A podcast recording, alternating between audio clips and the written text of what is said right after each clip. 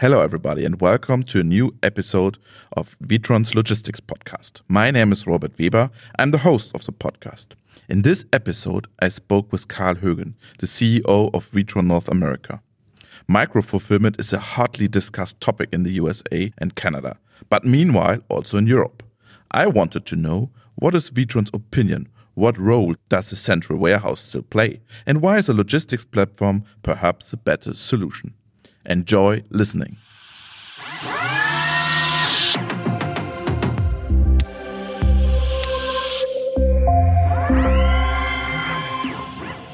Hello, Karl Högen. Thank you for joining this podcast. We want to talk about micro fulfillment. This is a big trend in the USA. What does it actually mean, micro fulfillment?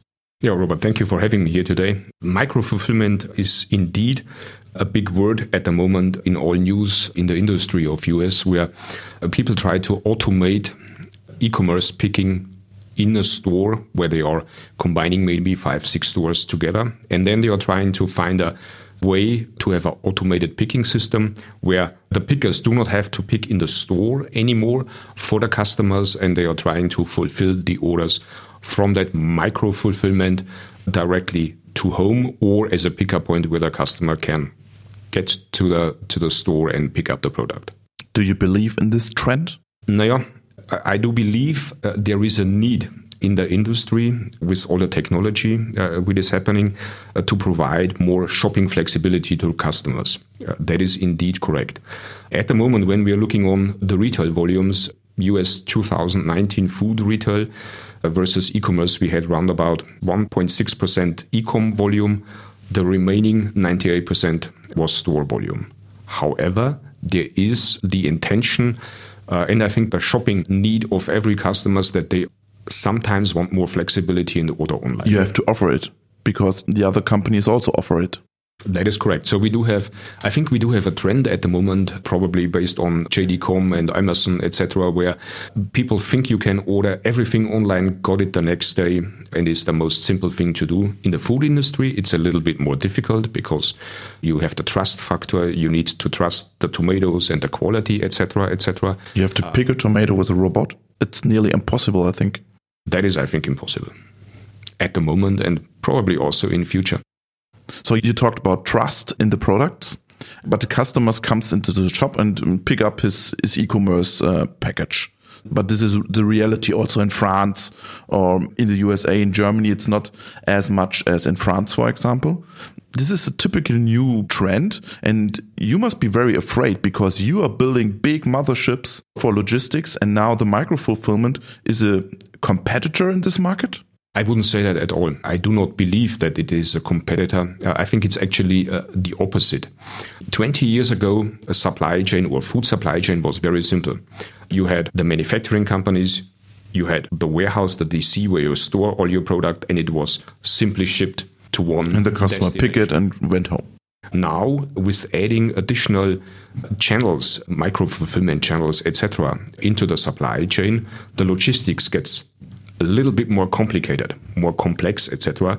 And this is a huge opportunity and a benefit when you're looking on those kind of central warehouses, on those motherships, because all of a sudden you do have the opportunity with technology to be more effective end to end towards your home customer and also towards the direct to shelf deliveries. Once again, what is your answer? Competitors from Witron are doing micro fulfillment projects. What is the Witron answer?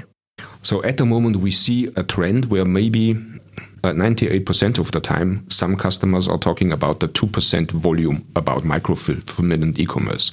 The clear answer is that we do have a solution where we can fold that 2% volume into the 98% efficiency of the store delivery. So when we are at the moment discussing with customers like Migros in Switzerland, uh, Axfood in Sweden, uh, three, four customers in US at the moment, uh, kind of a mothership environment where we can very efficiently support the 98% of the volume and add the 2% micro fulfillment or e-com volume into that technology, that is a huge strategy winner, not having decentralized intelligence in the warehouse. So the shop is a black box for you. The shop at the moment, I think, is uh, for many of our customers partially a black box at the moment. So they know exactly how much volume they are selling uh, from the shelf, etc. They also know how much volume they are getting from the warehouse. But there is a gray zone in the store at the moment that in the back room is no intelligence. The back room is kind of disconnected from the shelf. So the ideal world of a supply chain will become that with the mothership, with with the central warehouse, we are adding more intelligent in the backroom of the store. And you push to the shop? It will be mainly a pull volume, but with additional intelligence in the backroom of the store, we certainly can provide sometimes products and pallets in advance to minimize the peak to average factors in the supply chain, to minimize the peak transportation costs in the supply chain. And on top of that, then we do have the ideal situation to fold a, a micro fulfillment thought into a, such an environment. So in the end, we want to create a combined intelligence between the backroom of the store and the mothership so that we can replenish in a more effective way directly to shelf, directly into the backroom, probably into a micro fulfillment center or directly to home. And then you have all channels folded into that one mothership thought. Does this mean you need more automation in the shop, in the backroom? I do believe no. The reason for that is you have in the backroom of a store for the e-com volume, uh, you do have an incredible peak to average factor. So in the end, the shopper wants to order at 12 o'clock during lunchtime, wants to pick it up on the way home at 5 o'clock. So that means I need to build a machine who is supporting that peak and the machine sits idle in the store. Number two, if there is too much technology in the store, you gotta maintain the technology or troubleshoot the technology. Maybe you need devices like iPhone or smartphones, devices from the consumer market where the people can work very easily. Indeed, that is necessary. But if something is not working, you also need expertise in the sure. store.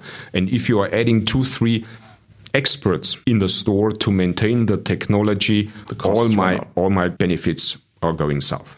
For me, it's like your idea is to build a platform with a mothership and the shop, and maybe also with a supplier. And the mothership is pushing or pulling uh, the logistics in this supply chain, in this logistics platform. That is the correct answer. Yeah. So we are generating so much information in our uh, warehouses at the moment where we can towards the supplier or towards the purchasing departments can give information how should they maybe order the product so we don't have any double handling at the receiving anymore. Uh, so, so the warehouse gets more power in this supply chain. 20 years ago, the warehouse people were the get it done people. Yeah. The store and the, the, the, merchants, I think they were the important alpha executives on the table. The warehouse people just had to get it done. Now, with that intelligence, we can add way more value into the entire supply chain in terms of how we want to order, avoid double touches in the warehouse. How do we want to ship directly so that the product fits into the shelf uh, and does not have to go back into the back room? Yeah. So, for example, we are automating 96% of all the volume in the ambient solution at the moment. And when we are then shipping it to a store and only 70% of the volume fits into the shelf and 30% of the volume goes back into the back room, we are wasting time and energy of our customers. What about the people in the shop? Do you have contact with them or do you want to have contact with them? Is there a wall between between the guys in the warehouse and the guys in the shop? So at the moment, we are communicating with the stores in terms of store layout. So what is the individual store layout? Uh, do you need display pallets, end cap pallets, and so on and so forth?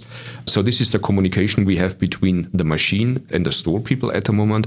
But we want to certainly increase that kind of communication with the store because this is in the end the customer of our customer. Is it the wish of your customer to do that? Or do they want to have the control, still have the control? I, I think it is the wish of our customer that we help them to be more efficient in the store, to not have areas where they don't have visibility, where they have areas where they have double handling. This is a clear need and a clear wish of our customers. And maybe one topic then backwards to the micro fulfillment centers you mentioned. So at one point, when you can build a system like the fully automated case picking system and a piece picking system working in concert in the warehouse, you do have all the processes to replenish from a case into a piece picking tote already. That can be automated in future at one point. And then I can use all of that technology to also supply technology in the store very effectively without any human touch anymore. At the moment, if you do have a decentralized micro fulfillment center, you have to open the box, you have to repack the box, you do have the peak to average during the day, which is not efficient at all. You once tested an automated supermarket shelf. I think it was 10 years ago here in, in Parkstein in a, a small supermarket. Are you getting the plans out again to do that? Not at the moment. We think it is the right thing to do to have that communication between the store and the back room and the mothership completed. Uh, I think this is the big win within the store you see a lot of marketing activities where people want to refurbish, remodel the store every five years, and so on and so forth. This is maybe an idea to be added five years from now again, but at the moment we are concentrating on the supply chain until the shelf. Is there a different new work process for the guys in the supermarket with your strategy, or is it still the same work? I think it is less work necessary because when I exactly know what fits on the shelf. I eliminated all kinds of quality shelf people.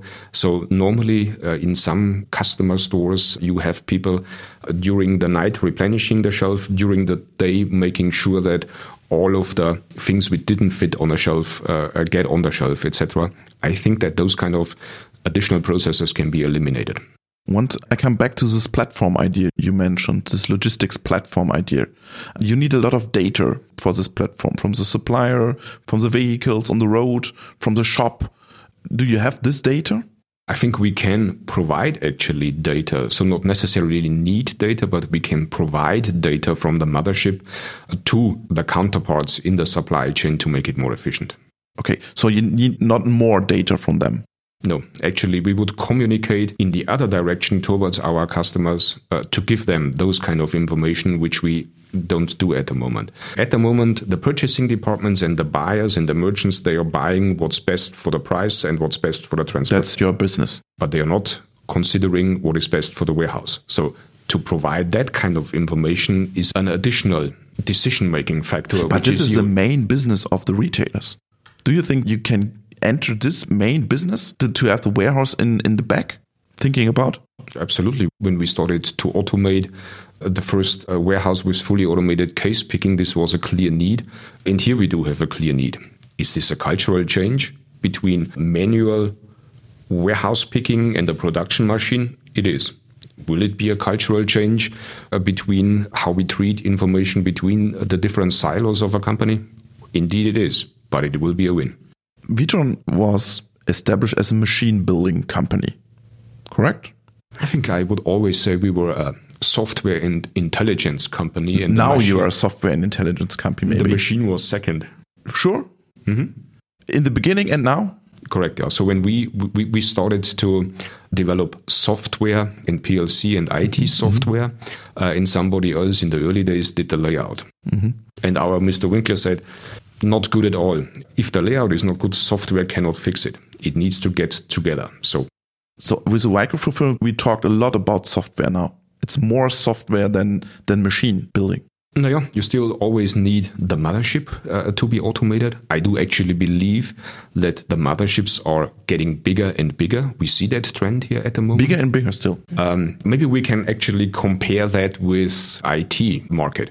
So 30 years ago, you had the, the, the central IT center. Whenever you had a data problem, you went to a central IT data center and they fixed the problem. Then personal computers started to come up, etc., etc. Et and it is maybe comparable uh, to the logistic industry. Looking or it's an edge device that you use not a server, or you're doing programming or IT on an edge device directly on the machine for example. Yeah? And when you're now looking on the data centers, they are getting bigger and bigger. They are still growing. They are looking for. Uh, but countries. the data centers become cloud centers. For example, but they are, you know, you have this huge mothership data center uh, in Norway because the temperature is not that high, etc. And in addition, you do have all the decentralized intelligence. But it's always connected. It's always connected. And I think it's also comparable to the business we do when we are looking on centralized warehouses and decentralized intelligence. So hybrid logistics solutions. I wouldn't call it hybrid. I, I think I, I, like the connectivity word better than the hybrid. So I think everything should be connected. Uh, so you do have endless or end to end connectivity uh, in that environment. Thank you very much. Thank you.